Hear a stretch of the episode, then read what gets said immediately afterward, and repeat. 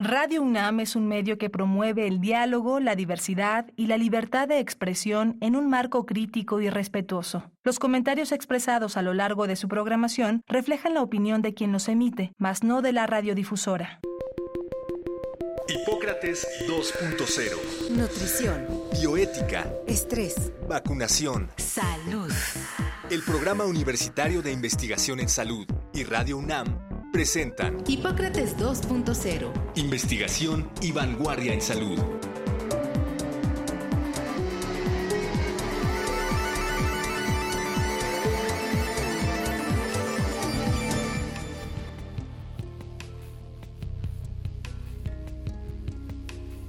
Hola, ¿qué tal?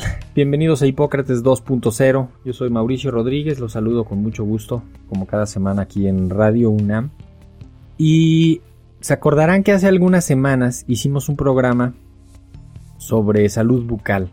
Platicamos con el doctor Luis Pablo Cruz y nos fue llevando de un, pues ahí de un lado a otro en, materia de, de salud bucal.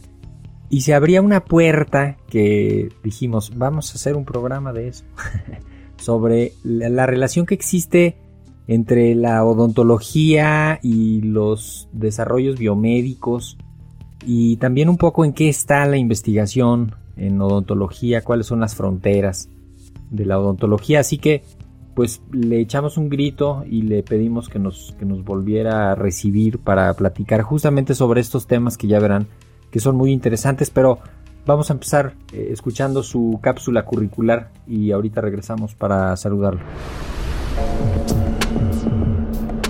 Luis Pablo Cruz Herbert. Es odontólogo egresado de la UNAM, con especialidad en ortodoncia. Realizó su maestría en salud pública y doctorado en ciencias médicas en epidemiología. Tiene más de 40 publicaciones en revistas médicas nacionales e internacionales. Actualmente es profesor en la Clínica de Ortodoncia de la División de Estudios de Posgrado e Investigación de la Facultad de Odontología en la UNAM y colabora en el Programa Universitario de Investigación sobre Riesgos Epidemiológicos y Emergentes, PUIRE.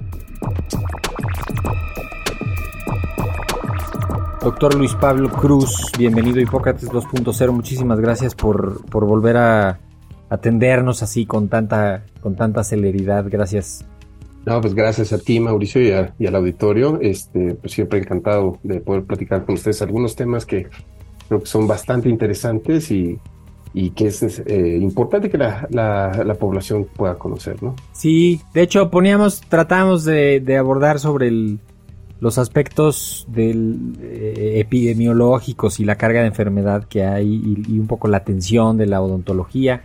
Eh, en esta ocasión, lo decía al inicio, vamos a platicar sobre las fronteras en odontología y la, la relación de la odontología con, con la pues con la parte biomédica, ¿no? Que yo creo que con eso me gustaría que abriéramos con una reflexión sobre, sobre esta estrecha relación que existe entre la odontología y, el desarrollo biomédico, el desarrollo de, materiales, pues desde las, las, prótesis, órtesis, este, los dientes de oro, las amalgamas que se usaban antes, hasta las nuevas resinas y todo lo que se va innovando instrumental y esto ¿Con qué, ¿Con qué idea quieres empezar, Luis Pablo?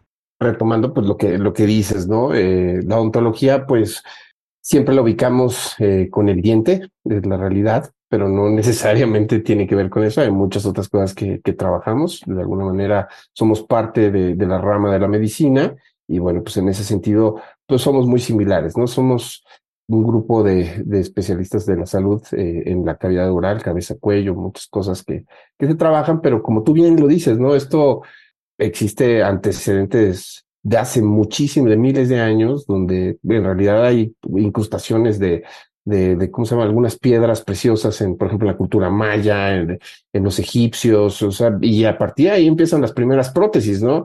Eh, dándole el valor al diente perdido y obviamente buscando esa restauración, ¿no? Pues los inicios de la odontología se dan eh, de alguna manera por los barberos, ¿no? Que empezaban a hacer tipo extracciones, imagínate. Entonces, ¿no? En la actualidad, pues como tú bien lo dices, los biomateriales, obviamente, buscar materiales similares o copiar a la naturaleza, ¿no? Es, esa es la forma de que podemos verlo, ¿no? muchos de los grandes materiales que nosotros trabajamos van en función eh, porque es la necesidad, principal necesidad de los pacientes o las personas que acuden a atención bucal, es otra vez rehabilitar ese diente perdido o ese tejido perdido por caries, ¿no? Entonces, recordamos las estructuras básicas de, un diente, simplemente tiene esmalte, cemento, dentina, pulpa, que es el nervio, y, el hueso, ¿no? Que está, eh, mantiene al diente eh, en, su base, ¿no? Entonces, eh, obviamente todos esos, estos tejidos que, estamos platicando, pues obviamente se tienen, al momento de sustituir, tiene que buscarse algo que se asimilara a ellos, ¿no? Como en algún momento lo platicábamos, la amalgama, ¿no? La amalgama en algún momento fue un material sumamente usado. Algunas personas dicen que es muy bueno, en algún momento, obviamente por la cuestión del mercurio, para lo que la, gente que no está familiarizada, la amalgama anteriormente tenía mercurio dentro de sus este componente. sí. De hecho, cuando oigo, cuando oigo discusiones, que no sé por qué las escucho, pero discusiones de que si el mercurio causa autismo y las vacunas y alguna tontería de esas, este, digo, híjole, ¿no se acuerdan cuando le ponían amalgama a los niños y los adultos y todo el mundo? Y eso era mercurio en, en las, pues en la cavidad de una muela picada que ahí se quedaba y seguramente iba liberando átomos y ahí, qué locura. Sí, no es, es correcto, así, así se manejaba la, la amalgama tal cual. Y bueno, a partir de eso, pues obviamente esa también tendencia, pues también tiene que evolucionar, no nada más por esta cuestión de materiales que sean más amables con, con la biología humana, que no sean tan tóxicos, ¿no? Eh, en este caso también las resinas tienen un componente estético, porque pues, obviamente eh, emulan o simulan el color eh, de los dientes. Entonces, a partir de eso, pues es muy diferente poder tener un material altamente estético que, que hoy ya se usa en cualquier, cualquier cirujano dentista, ya no son privativos, no son muy, hay variedades, ¿no? Hay una parte de desarrollo de, de, materiales que va a la par del, del desarrollo de la, de la odontología. ¿Eso quién lo hace? ¿Los, los ingenieros biomédicos, los odontólogos mismos, cómo, cómo se va implementando y, descubriendo todo esto, ¿no? Pienso en, las últimas cosas que he visto de, pues una pastita que le echan una luz y se, se hace dura. Nada más de que le ponen luz ultravioleta, me imagino, ¿no? Y, pero todos estos materiales y estos instrumentos y esto, ¿cómo, cómo los, cómo los, quién los inventa? Bueno, primero, pues todas esas invenciones y todos esos avances de la ciencia aplicada a la odontología, pues se dan por, por responder a una necesidad, ¿no? Claro.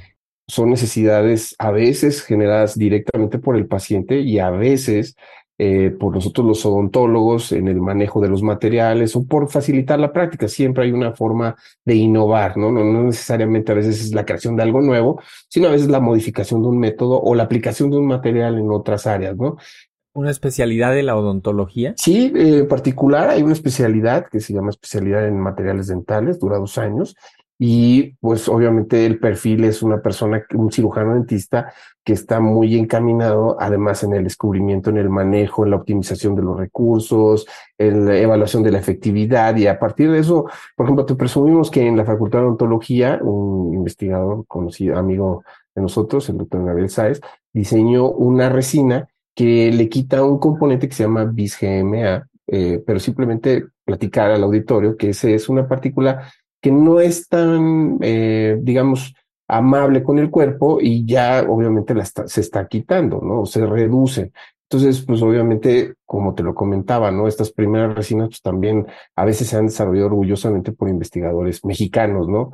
Hay otras cosas que son súper interesantes, por ejemplo, la investigación básica, ¿no? Aplicada, o sea, la investigación básica para el auditorio, entendemos todo lo que se hace en un laboratorio, ¿no? Antes de probarse en la boca y se hacen modelos animales, se prueban en animales o se prueban en, con celulitas y, a partir de ahí nos damos cuenta que son biocompatibles, que son mejor y que nos pueden ayudar de verdad a llegar a esto a niveles de frontera impresionante este, en la actualidad, en la última década, se está desarrollando toda esta cuestión de la digitalización y la digitalización, como en todas las áreas, pues está elevando la, la, forma de, de, de, ¿cómo se llama?, de trabajo, de, la rapidez, de la eficacia y, y, de la planificación, diagnóstico también, ¿no? Es muy importante tener otras herramientas que son bien importantes, ¿no? O sea, en México se hace esto. O sea, ya, ya nos decías algunos investigadores que están desarrollando, pero a nivel industrial hay, hay presencia de esta industria de desarrollo biomédico, odontológico. Fíjate que sí, fíjate que sí, así como lo estás diciendo tal cual. Primero, de los mismos investigadores ha habido patentes súper interesantes, ¿no?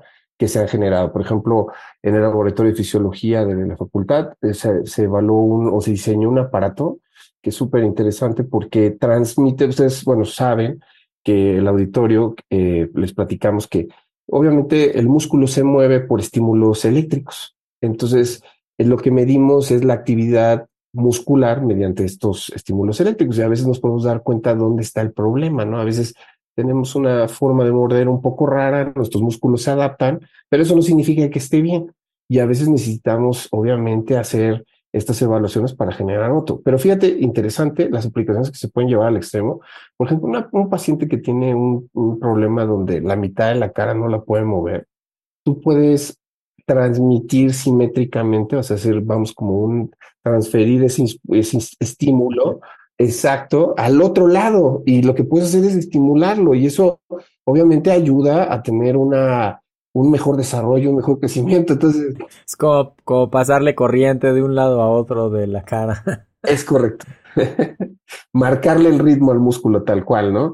Entonces, mira, o por ejemplo, hay otras cosas que se han hecho en cirugía maxilofacial eh, con nuevos materiales, eh, en, en, el cual este, se hacen, hoy existen impresoras 3D, y entonces se generan unas mallas, eh, por ejemplo, en un paciente que tiene desafortunadamente tenido cáncer, le hacen una cirugía, le quitan parte de la mandíbula, con a partir de hoy de una tomografía, que es una radiografía, llamémosle tridimensional, y a partir de esa se reconstruye, se obtiene esa, esa forma del hueso, se imprime en un material especial que se llama, bueno, una técnica que le llaman de andamios, que la están trabajando el doctor Marco Antonio ahí en posgrado de la facultad, y básicamente es como una malla. Pensemos que es como cuando haces una enredadera, una enredadera eh, para crecer la, las plantas, pues la malla y a partir de eso crece el, el, tejido. Entonces imagínate lo impresionante, los alcances que pueden hacer. Todavía esto no es de uso muy común porque obviamente requiere todavía un poquito de trabajo, pero la verdad es que ya es algo que está a la vuelta de la esquina, ¿no? Y sí, la, la impresión en 3D está, puede, puede revolucionar parte de eso. No, la impresión 3D, por ejemplo, hoy, hoy podemos nosotros estudiar el aire, ¿no? Las vías aéreas, las vías aéreas era difícil estudiar, porque cómo, cómo mides algo eh, en, la boca que, que, realmente no puedes tener un volumen.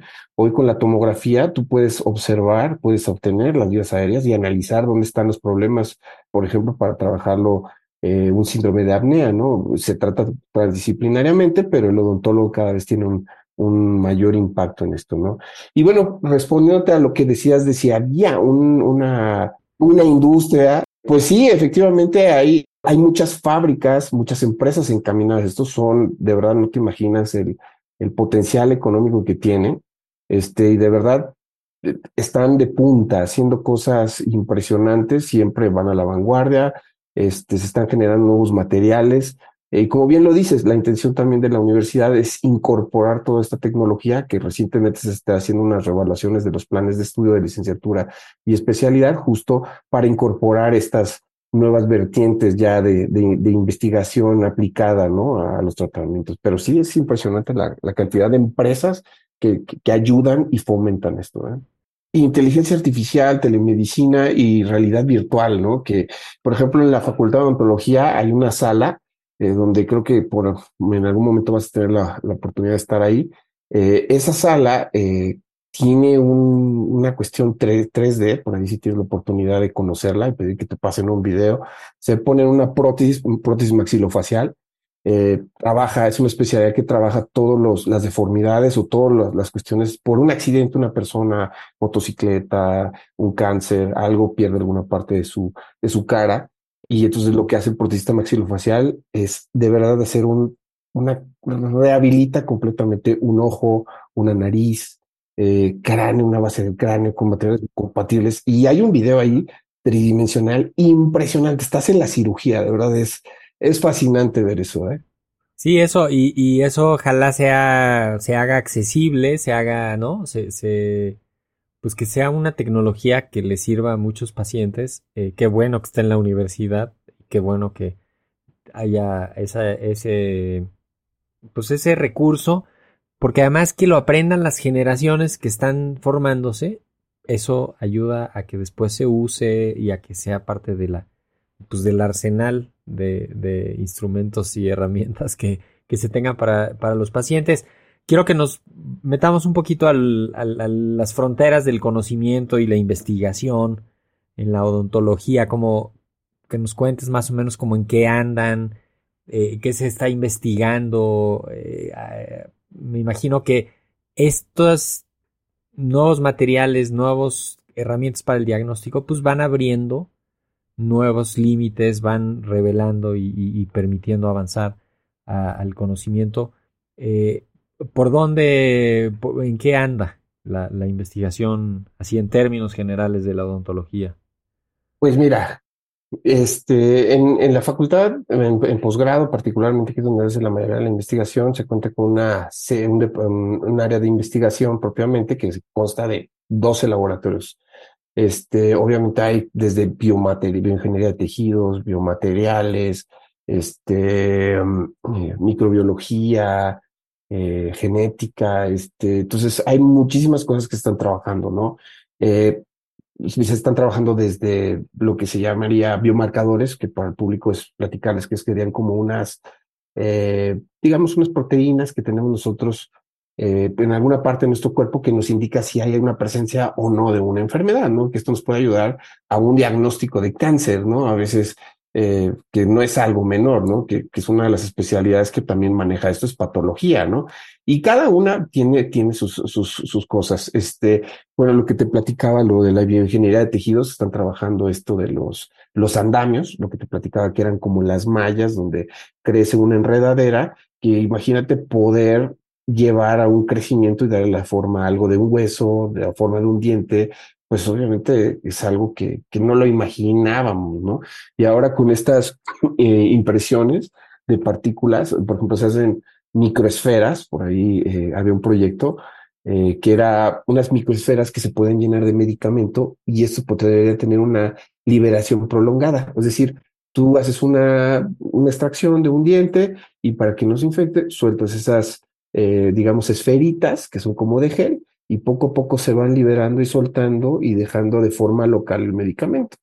Entonces, hay varias cosas que se están trabajando, de verdad, que son, estoy obviando varias, pero son impresionantes. No, pero, pero es, es parte de la, de la, o sea, lo, lo escribes, lo escribes bien. Eh, me imagino también toda la parte de desarrollo de, de prótesis y órtesis que, pues es toda una, de hecho, son eh, unas especialidades, ¿no? Que, la colocación de aparatos, de instrumentar eh, para alinear, eh, corregir, este, esa parte también es, pues me, me, me, me hace pensar que muchísimos niños, niñas utilizan esto, de ahí va a depender que, que tengan una buena digestión, que tengan un buen desarrollo este, estético y, y funcional, y eso lo están logrando gracias a, los nuevos materiales, las nuevas estrategias, los nuevos abordajes, ¿no? Que, que, es parte también fundamental.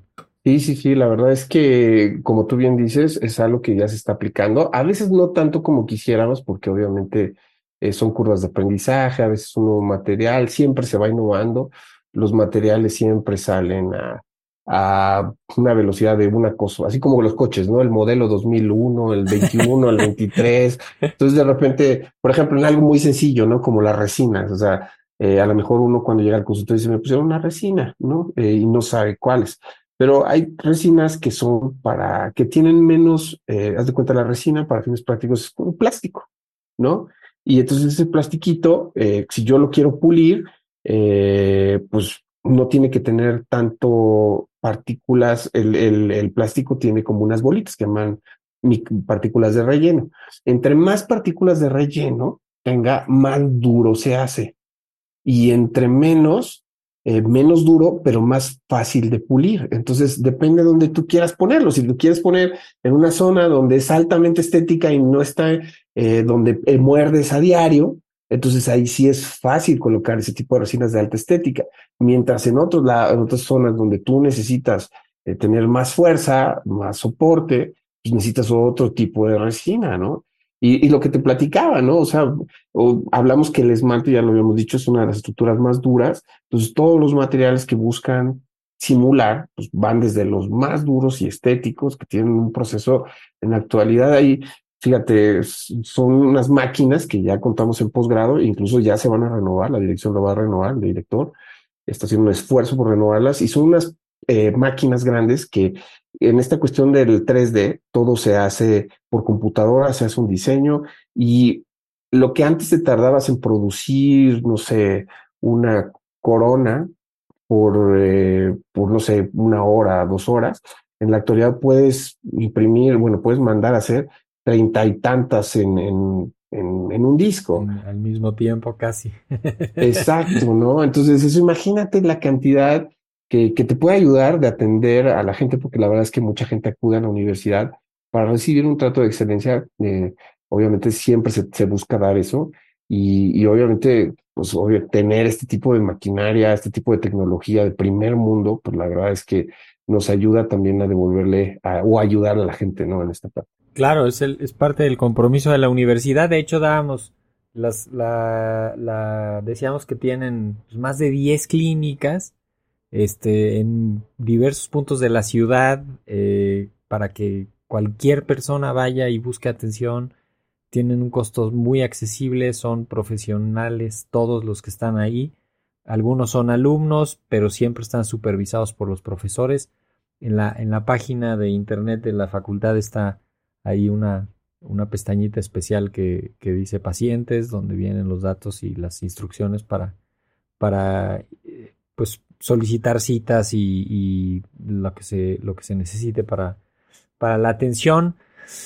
No sé con qué, con qué idea te quieres despedir, Luis Pablo. Em, ya, nos, ya nos trajiste algunas cosas aquí de ciencia ficción. Me gusta a mí, hay una parte también artística de la, de la odontología cuando yo veo a mi dentista que agarra una piececita y la pule y, le hace pues sí hay una parte artística en, el mejor sentido, del, de, que, se necesita ahí también un empeño artístico para, para que todo quede bien y toda esta parte de tal cual de ciencia ficción, que gracias a eso, pues la salud bucal no sé si ha mejorado, seguramente estamos en el, en el mejor momento histórico para la salud bucal, ya nos, ya nos dirás.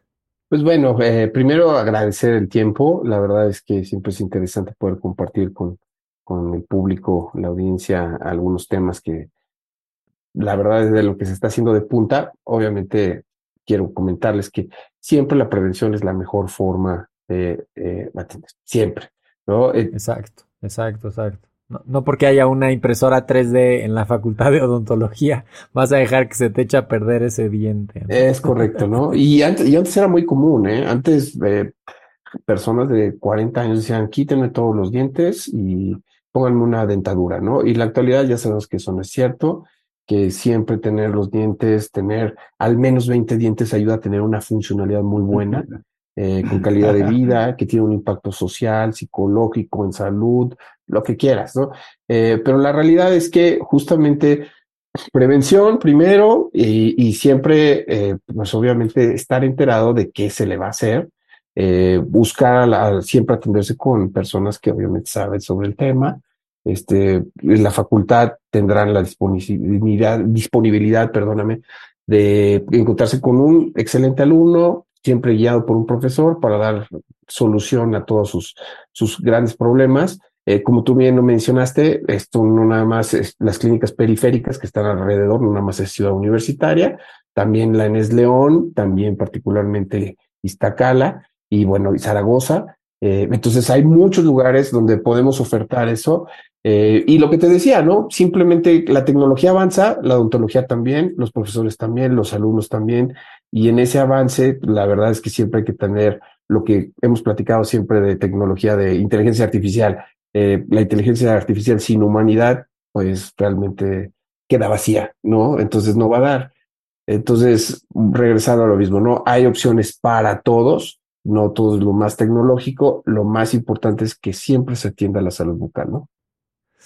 Pues con esa idea nos, nos vamos, doctor Luis Pablo Cruz, profesor en la Clínica de Ortodoncia de la UNAM en CU y también pues colaborador de varios proyectos en el Programa Universitario de Investigación sobre Riesgos Epidemiológicos y Emergentes. Muchísimas gracias por haber estado en este segundo programa de Hipócrates 2.0, Luis Pablo. Un abrazo. No, pues muchas gracias a ti. Y así con esto nos vamos. Qué bueno que nos escucharon. Espero que la próxima semana nos vuelvan a acompañar. Yo soy Mauricio Rodríguez. Esto fue Hipócrates 2.0. Quédense en sintonía de Radio UNAM. Hasta la próxima. Agradecemos al doctor Samuel Ponce de León, coordinador del Programa Universitario de Investigación en Salud y coordinador académico de esta serie.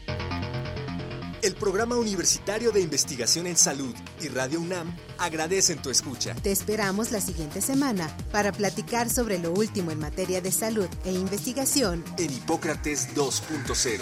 Investigación y vanguardia en salud. Se despiden de ti en la producción Patti Gamboa, Héctor Castañeda y Alejandra Gómez. Hipócrates 2.0. Radio UNAM. Experiencia Sonora.